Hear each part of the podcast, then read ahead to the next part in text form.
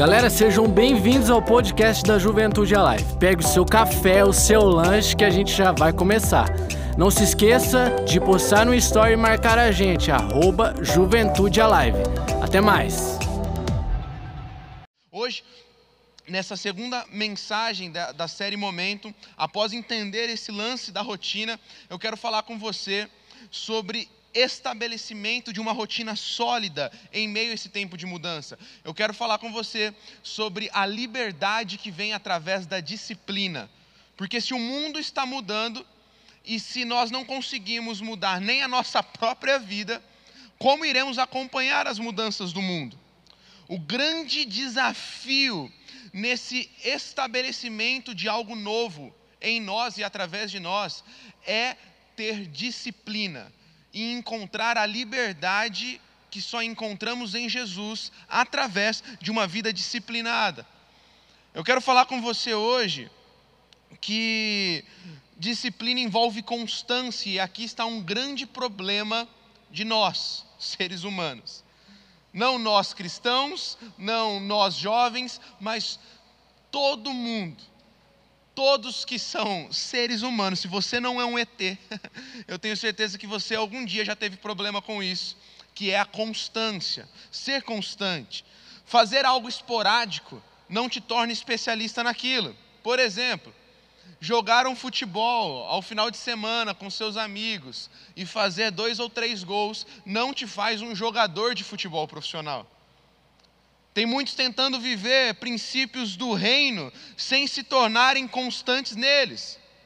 E eu quero te dizer que se você quer mudar a sua vida e acompanhar as mudanças do mundo à sua volta, é primordial que você viva os princípios do reino de Deus. Por exemplo, não nos tornamos íntimos apenas nos relacionando com Ele aos finais de semana em um ajuntamento presencial. Você e eu provamos disso na pele agora nessa quarentena. Percebemos que apenas estar na igreja, apenas frequentar uma igreja, apenas ir a um culto, não nos torna íntimos. Porque o que te torna alguém ou algo é fazer sempre a mesma coisa e ser constante naquilo. Como eu disse, fazer alguns golzinhos no final de semana, lá no, no, no rachão, do AC Soccer não te torna um jogador. Como vir à igreja aos domingos, levantar as suas mãos e orar, não te faz alguém íntimo de Deus. Isso é interessante de se pensar. A Bíblia fala do semeador que saiu a semear. O que torna alguém um semeador, por exemplo? Semear constantemente torna alguém semeador. O que eu, o que eu venho pensando é o seguinte: se você não planta regularmente, de forma disciplinada no presente, você não vai colher regularmente no futuro. Se o ato de semear na tua vida, e aqui eu falo tanto do, é, do, do semear é, o financeiro, semear conquistas, semear vitórias, semear princípios, se o ato de semear na sua vida é um evento único, também será única a sua colheita no futuro. Não tem como eu plantar um e colher dois. Tudo que eu planto, eu colho, e se eu não plantei, eu não vou colher. Segunda Tessalonicenses, capítulo 3, 5 diz: "O Senhor dirige os vossos corações ao amor de Deus e na constância de Cristo". Essa palavra é uma palavra-chave para a nossa vida cristã no reino, constância. Que o Senhor dirige os nossos corações no amor de Deus e na constância de Cristo. Cristo foi constante. Cristo em toda a sua vida aqui na terra, quando ele veio em carne, quando ele veio como homem, para cumprir o seu propósito aqui nessa terra, ele foi constante. Ele, a, a sua vida não teve variação. Ele teve uma linha reta e ele foi constantemente naquele que era o propósito dele, ele cumpriu o seu propósito. Nós somos tão ansiosos por mudanças, por algo especial acontecendo em nós, mas isso nunca vai acontecer se não formos constantes, se não alicerçarmos a, a, a, a, nossa rotina de uma forma sólida e disciplinada, porque Deus age em meio à nossa rotina. Falamos isso semana passada. O seu extraordinário vem envolto do seu comum. Demora muito tempo para Deus fazer o de repente. Ainda nessa série falaremos sobre o de repente, mas o de repente de Deus só vem quando você é constante naquilo que é o normal, aquilo que é o natural, aquilo que é o teu dia a dia. Sabe, a hora que tudo muda, ela é uma transição definitiva e única, uma conquista, uma vitória. Essa é a hora que tudo muda na sua vida. Agora, quando existe uma rotina de encontros e reencontros com Deus, uma hora essa experiência extraordinária vai acontecer e o de repente que você espera pode até mesmo ser provocado e gerado, e a surpresa será apenas quando, mas certamente vai acontecer. A vida de Daniel é um exemplo disso. Falamos sobre Daniel no domingo, em nossa igreja aqui, no, falamos, falamos sobre a, a guerra cultural, falamos sobre Daniel e seus amigos. E Daniel estabeleceu uma rotina sólida, persistente e constante, de três vezes ao dia buscar ao Senhor. E isso levou ele a ter uma vida de intimidade, santidade, autoridade.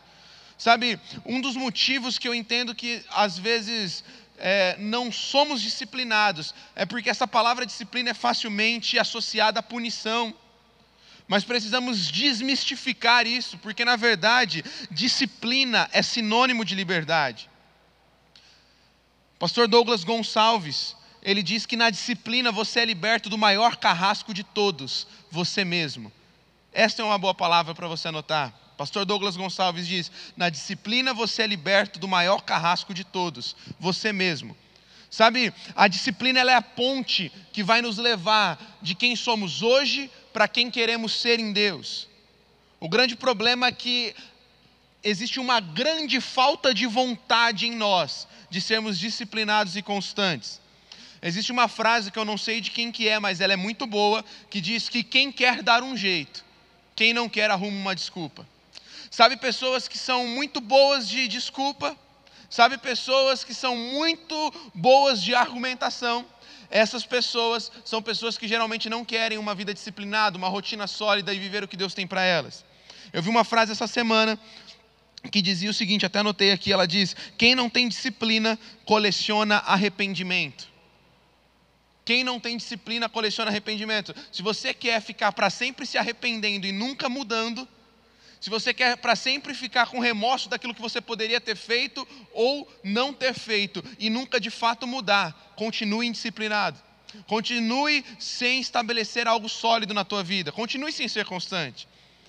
A chave de tudo isso, a chave para a constância, para a disciplina, seja física, emocional, espiritual, é tirar os olhos do prazer momentâneo e colocar os olhos no resultado final. Existem algumas disciplinas espirituais que nós precisamos mergulhar nesses dias de novidade, nesses dias de algo novo que Deus está fazendo, para nos tornarmos quem Ele quer que nos tornemos, para nos tornar a nossa melhor versão em Deus, para acompanhar as mudanças do mundo. E se nos disciplinarmos, se entendemos algumas coisas espirituais, vamos mais longe. O mundo está em uma nova estação e Deus está nos chamando para ingressar nessa nova estação para viver essa nova estação em Deus. Mas não faremos isso sem disciplina, sem essa liberdade que encontramos ao termos uma vida constante. Existem alguma, alguns princípios espirituais que precisamos viver nesse momento, nesse tempo de impulso, nesse ponto de inflexão da história. Eu, eu quero te dizer que princípios espirituais, como por exemplo oração, leitura bíblica, jejum, semear, são quatro princípios que falamos a todo momento, e eu não quero aqui ficar chovendo no molhado e explicar os benefícios de cada um desses princípios. Você conhece muito bem quais benefícios a oração, a leitura, o jejum, o semear te traz.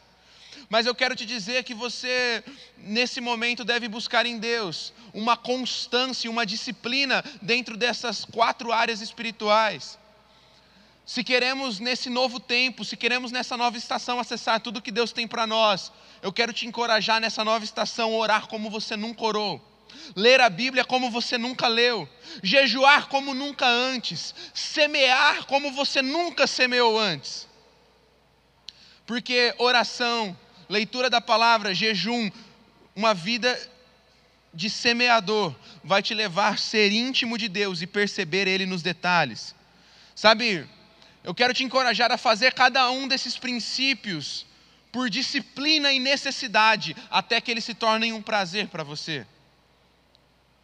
Às vezes tem pessoas que falam assim: parece que eu não tenho prazer em orar, parece que eu não tenho prazer no jejum, parece que eu não tenho prazer no ato de semear, parece que eu não tenho prazer em me debruçar na palavra de Deus. Deixa eu te dizer, faça por necessidade, porque oração e intimidade com Deus é necessidade. Faça por disciplina, aprenda a ser uma pessoa que vive em forma constante.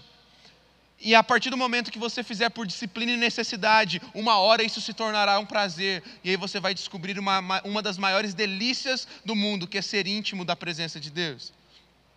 Agora, sabe, eu vejo dois motivos que podem estar nos impedindo de viver uma vida disciplinada em todas as áreas, tanto espiritualmente quanto física, emocionalmente. É, qualquer área da tua vida que você esteja sendo indisciplinado e não estabelecendo uma rotina sólida e uma rotina de fato que vai fazer você estar atento aos detalhes e ao momento certo de mudança. Dois motivos rápidos. O primeiro motivo que eu vejo é falta de amor. Deuteronômio 6,5 diz: Ame o Senhor teu Deus de todo o seu coração, toda a sua alma e de todas as suas forças. Anota isso no, aí na tua mente: coração, alma, mente e forças. Coração, alma, mente e força. O texto está falando para amarmos a, a, ao Senhor em todas as áreas da nossa vida, em todas as partes da nossa vida devemos é, consolidar e deixar muito claro para nós mesmos qual é o nível de amor que temos para com Deus. Que Ele nos ama é fato, mas a nossa oração é: Senhor, me faz te amar mais. Sabe por quê? Pense comigo, um exemplo prático. Pense em alguma pessoa que você gosta muito. Um jogador de futebol, um influencer, alguém famoso que você sempre quis estar perto, alguém que você admira. Alguém que você segue talvez no Instagram, no YouTube e tudo aquilo que ele fala, o conteúdo que ele posta é muito bom para você. Um pastor, talvez, um cantor, Pense em alguém que você gosta muito de ouvir. Pense em alguém que você daria tudo para ter um tempo com essa pessoa. Agora pense que essa pessoa liga para você essa semana e fala: Olha, eu separei uma hora do meu dia para estar com você aí na tua casa e eu estou chegando, mas eu só tenho uma hora para estar com você, tá bom? Tamo junto, já já estou chegando aí. A pergunta que eu te faço é: quando essa pessoa chegar na tua casa, você falaria: Ó, oh, espera só 10 minutinhos, porque eu estou acabando de assistir o último episódio daquela série massa que eu estou querendo. Eu estou acabando de passar essa fase aqui do joguinho do meu celular, né? Fazia tempo que eu não conseguia sair dessa fase do Candy Crush. Nossa, fui longe agora. E espera só eu acabar e já já eu dou um tempo para você. Você faria isso? Não. Por quê? Por que não? Simples é a prioridade da tua vida, é o quanto você gosta, admira e ama aquela pessoa que quer ter um tempo com você. E por mais que seja dura essa comparação, e me entenda, eu não estou falando mal do entretenimento, eu acho que é muito válido. Eu assisto séries, eu jogo jogos. Temos que ter um tempo de descontração, temos que ter na nossa rotina tempos para desligar a cabeça, tempos para. É, temos um momento de entretenimento, mas a questão que eu estou falando é de estabelecimento de prioridades. E por mais que seja dura essa comparação, a pergunta que fica é: será que amamos Jesus de fato, a ponto de disciplinarmos a nossa vida em termos um tempo de oração, um tempo de leitura, um tempo de jejum, um tempo de semear e não darmos mais desculpas que nos atrapalhem de ter um tempo de qualidade, nos tornarmos de fato íntimos de Deus nesse novo tempo, nesse novo trajeto? Nesse novo percurso da história, nessa nova estação, se não formos íntimos de Deus, vamos ficar para trás. Aliás, em todo momento da história sempre foi assim. Porque é Ele quem estabelece os tempos e as estações. E se queremos andar certo nos tempos e nas estações, precisamos estar conectados com Ele. Bom, mas a segunda coisa que eu vejo é que além de falta de amor, outra coisa que temos é falta de fé. Hebreus 11, 1 fala que a fé é a certeza daquilo que esperamos e a prova das coisas que não vemos. Disciplina fala sobre uma constância que vai trazer resultados futuros. Se o resultado é futuro, talvez a gente ainda não enxergue. E por isso que Hebreus 11 fala sobre fé, que é a certeza daquilo que a gente espera. E a prova de coisas que talvez não vemos, mas certamente acontecerão. Precisamos ter fé que nos disciplinarmos espiritualmente é a melhor coisa que podemos fazer para esse novo período, para essa nova estação. Vamos dar mais um exemplo, vamos conversar mais um pouquinho aqui, né?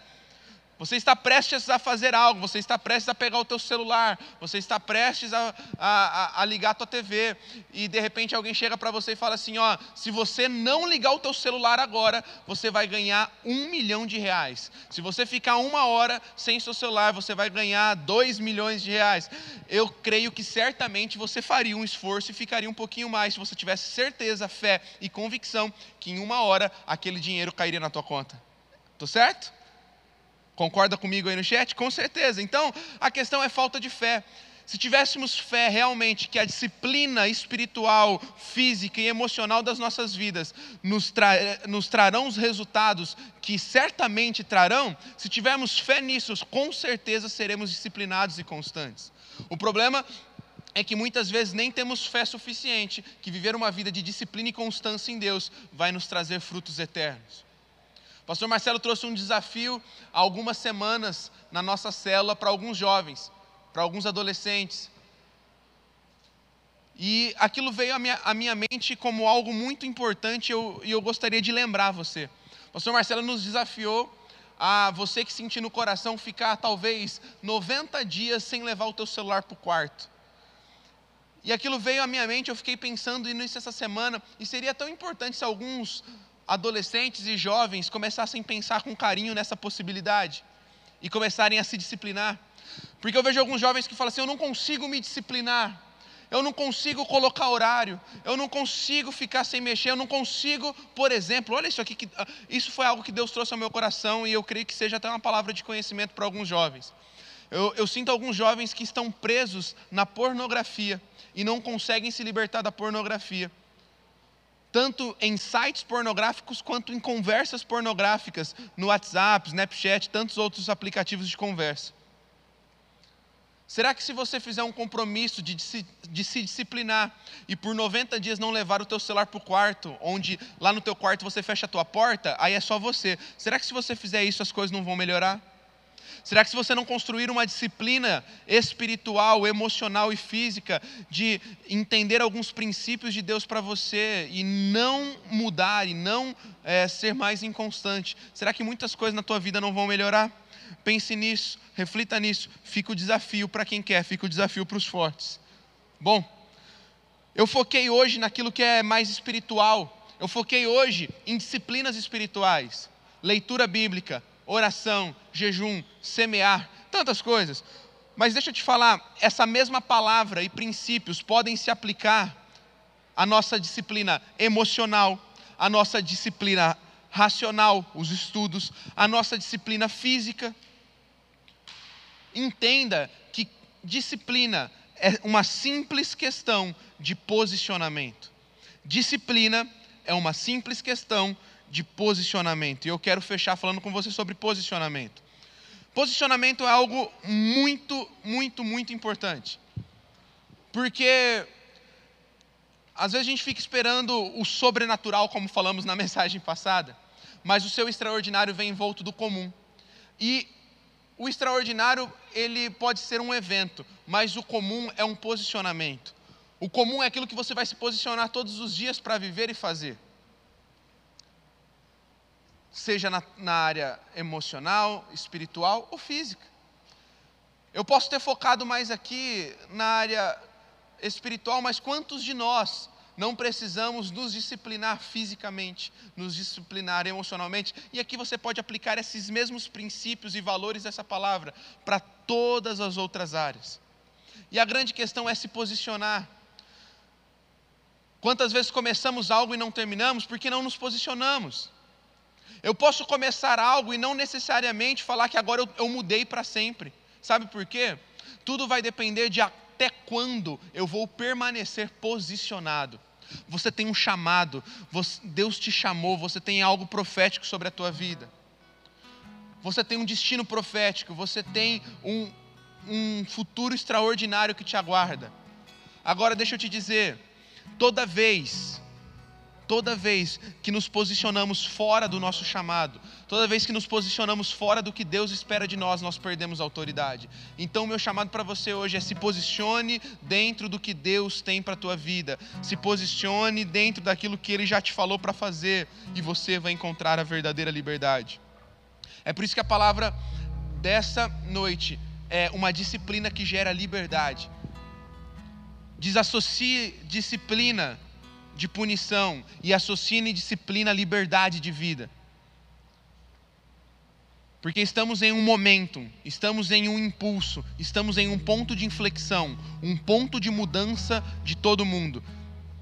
E Deus está nos chamando para acompanhar essa mudança, através de enxergar a Ele nos detalhes e estabelecer também uma disciplina que nos leva à liberdade. Nas próximas semanas, você não pode perder, nós teremos mais duas mensagens para falar sobre o de repente de Deus. E nós vamos terminar essa série nas próximas duas semanas. Eu tenho certeza, eu tenho muita expectativa no meu coração desde o início, desde quando Deus colocou no meu coração de fazer essa série, que muitas pessoas serão impactadas e Deus vai te posicionar para o teu futuro.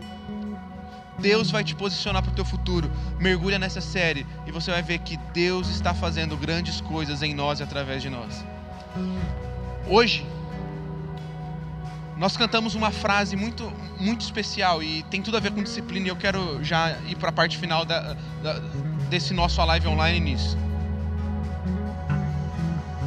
A frase que nós cantamos há pouco dizia que o amor de muitos esfriará, mas não de todos. Tem pessoas que têm uma imagem muito pessimista acerca do futuro. E falam, ah, eh, o amor de muitos esfriará. Como se a igreja toda fosse fria no final, no, no, no final de tudo.